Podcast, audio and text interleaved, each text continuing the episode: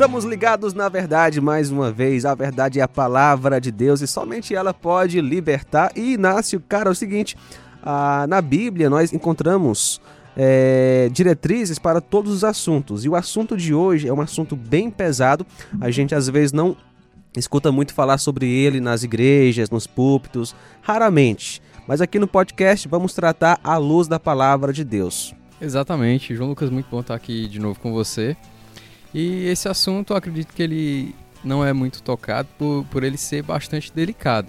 Mas hoje a gente vai tratar com o nosso querido pastor barra professor Daniel. É isso aí, pastor Daniel Moraes, conosco através do Zoom. Pastor, tudo bem? Tudo bem, João Lucas Inácio. Obrigado novamente pela oportunidade de estar falando com vocês. E como sempre, vocês só me dão temas bem complicados, né? é, Mas a gente vai tentar esclarecer pelas escrituras aí e orientar, mesmo que de maneira muito rápida aí sobre o tema e para aqueles que nos ouvem ter um pouco mais de esclarecimento na verdade, né? Com certeza. Olha só o tema, o assunto, como é um assunto complicado. Como superar a dor de um abuso sexual? A gente sabe que abuso sexual ele existe, creio eu, desde o início, né, quando o ser humano pecou e a, a a depravação foi tomando de conta do mundo uhum. e todos os dias acontecem estupros contra homens, contra mulheres. Isso. Creio que especialmente contra as mulheres, né? Uhum. Ah, contra crianças e contra idosos. E é um trauma que a pessoa às vezes carrega para a vida toda.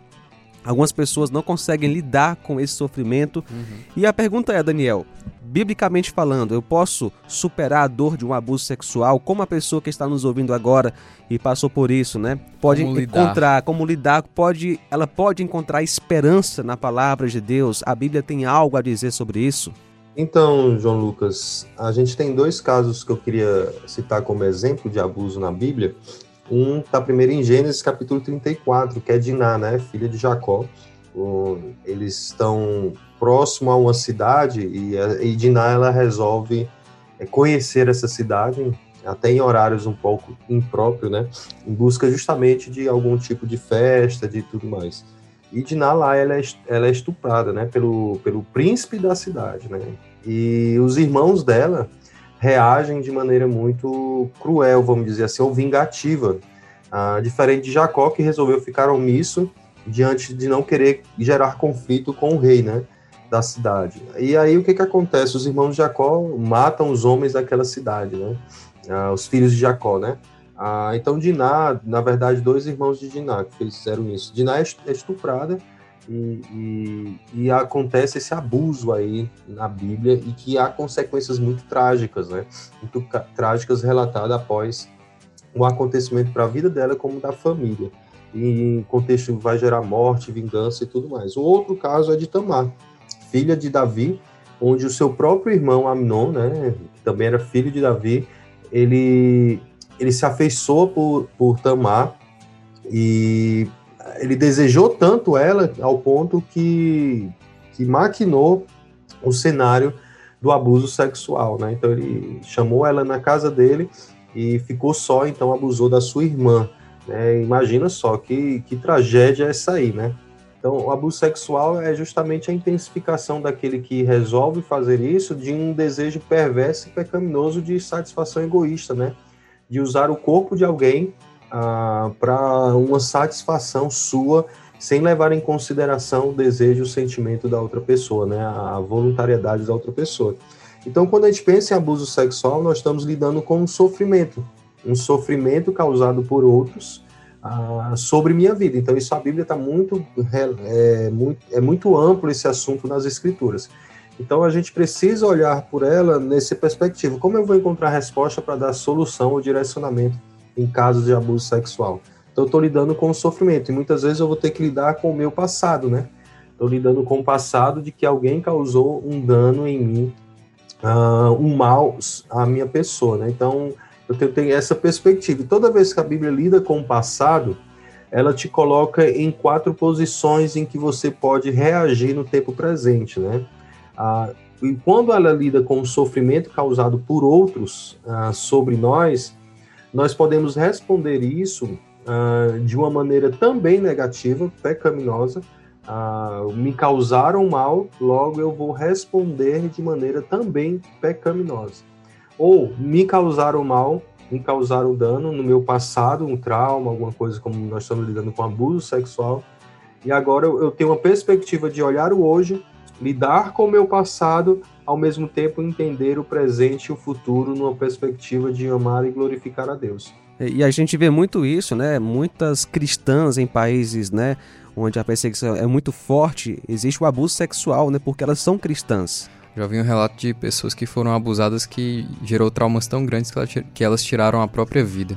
É, exatamente. Então ela está lidando justamente com o sofrimento causado pelos outros. E a gente não pode ignorar jamais a dor e a lembrança, né? Então isso de fato a pessoa não nunca vai esquecer.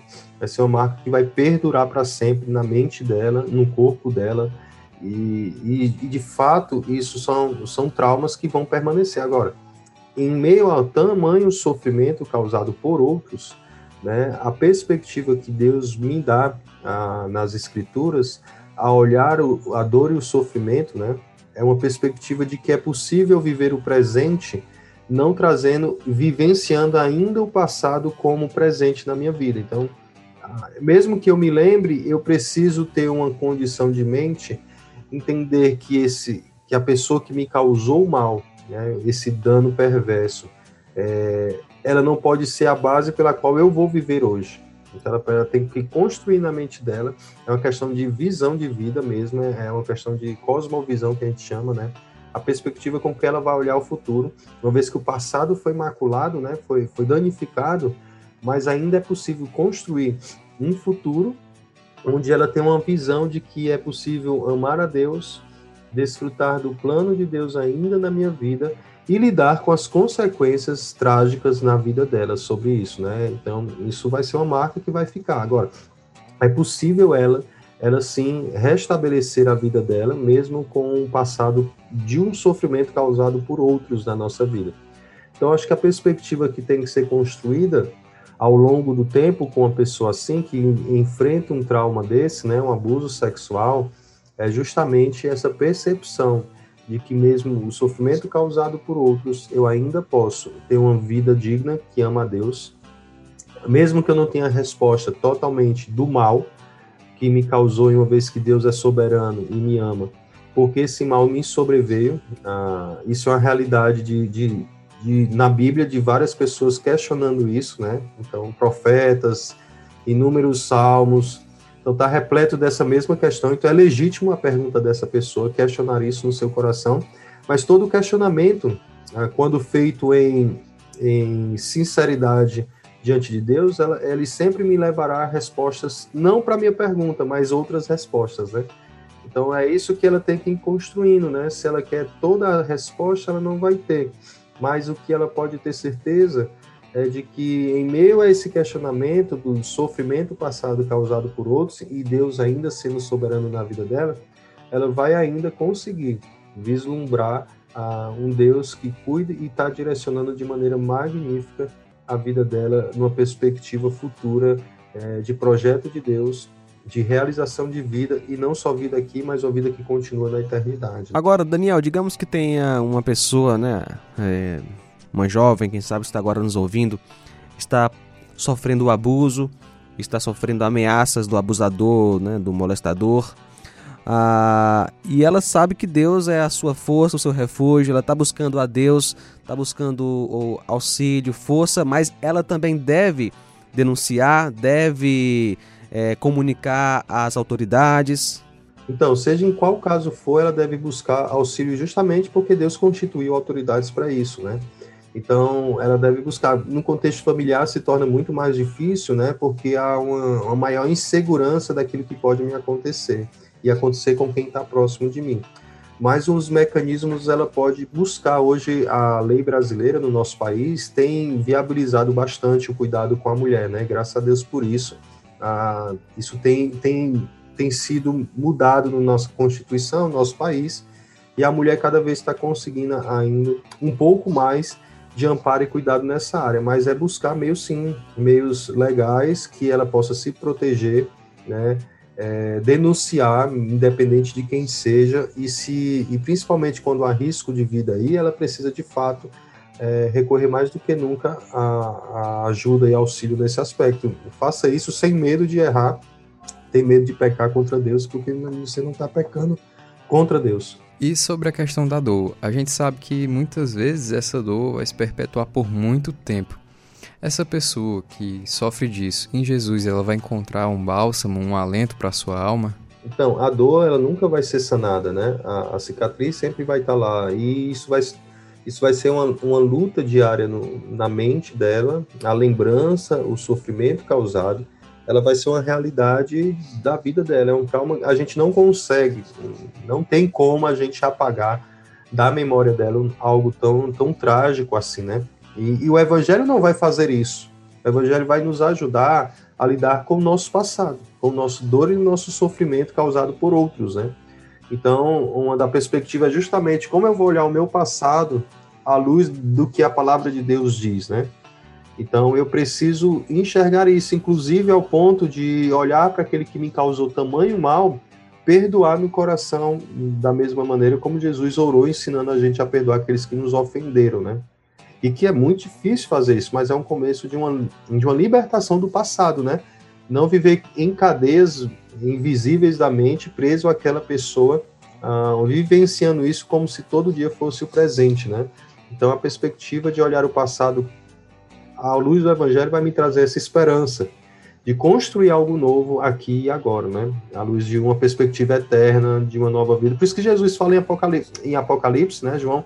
Diz que ele enxugará dos olhos todas as lágrimas, né? e todo sofrimento e dor não existirá. Não é a ausência de lembrança, mas é a certeza de tudo estar no devido lugar, no, perfeitamente esclarecido e desfrutando de algo muito mais pleno e, e, e glorioso do que o sofrimento passado que vivemos aqui antes desse dia, né? É de fato, né? Muitos traumas e dores irão permanecer nesta vida até o último segundo de vida aqui na Terra, mas um dia, como você falou, Cristo vai enxugar dos nossos olhos to é, toda lágrima, ou seja, vai trazer consolo absoluto. A pessoa que passou por isso, ela pode ter essa certeza, essa, essa esperança, né, que ah, quando estivermos com Cristo, para sempre estaremos em paz sem nenhum trauma, não é verdade? Com certeza. Então essa essa experiência, essa esperança, né, é, de experimentar isso no dia a dia, de fato, é o que vai dar a ela uma nova maneira de ver e viver a vida no tempo presente, né? Então, ela tem um consolador com ela, que consola ela em meio ao seu, a, ao seu sofrimento, né? Em meio à sua dor, a, do passado causado sobre ela.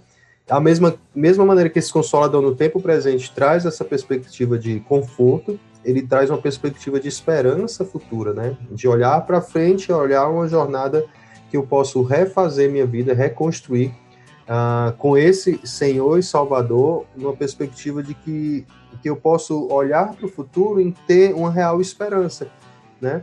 Em construir minha vida em cima disso agora, né? Então, isso é uma esperança do Evangelho, inclusive lidando com o passado dessa maneira que eu disse. Lidar com o passado, perdoando aqueles que nos causaram mal.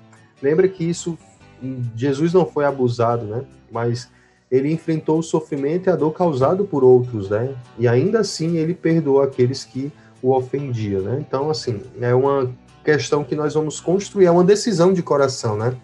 É uma perspectiva que nós tomamos. Que caminho eu vou trilhar? Eu, eu tenho a minha vida aqui para frente, ou eu vou viver à luz desse passado sombrio, e que, def, que isso vai definir toda a minha vida agora, eu vou, viver, eu vou definir minha vida pelo quê? Por isso, pelo dano causado por outros, ou eu, o sofrimento causado por outros, eu vou definir pelo que a perspectiva que o Evangelho está me dando. Então, ao ver assim, ela está recomeçando, reconstruindo a maneira de ver a vida. Todo o ser humano ele vive à luz da à luz de alguma perspectiva de ele enxergar a vida, né? E a questão lidar com o sofrimento é isso. Do passado no abuso sexual é como ela vai reconstruir isso. Agora, lembra que essa dor, é sofrimento, é, é, não é fácil. Nós não ignoramos o sofrimento, a dor da pessoa. Por isso que é tão árduo a caminhada e difícil, mas é possível com auxílio de outros do corpo de Cristo, alimentando o coração pela palavra, um relacionamento real com Deus, isso vai sendo construído aos poucos e a maneira de ver a vida vai ganhando a perspectiva do evangelho e não do sofrimento passado. Pastor, muito obrigado, viu? Deus lhe abençoe e até a próxima vez, se Deus quiser. Valeu, João Lucas. Deus abençoe a todos. Espero que eu tenha te ajudado de alguma maneira aí. Você que está vivenciando alguma coisa parecida, tá bom? Deus te dê força e anime seu coração. Valeu, Inácio. Valeu e até a próxima. E essa foi uma produção da Rádio Ceará FM 102,7.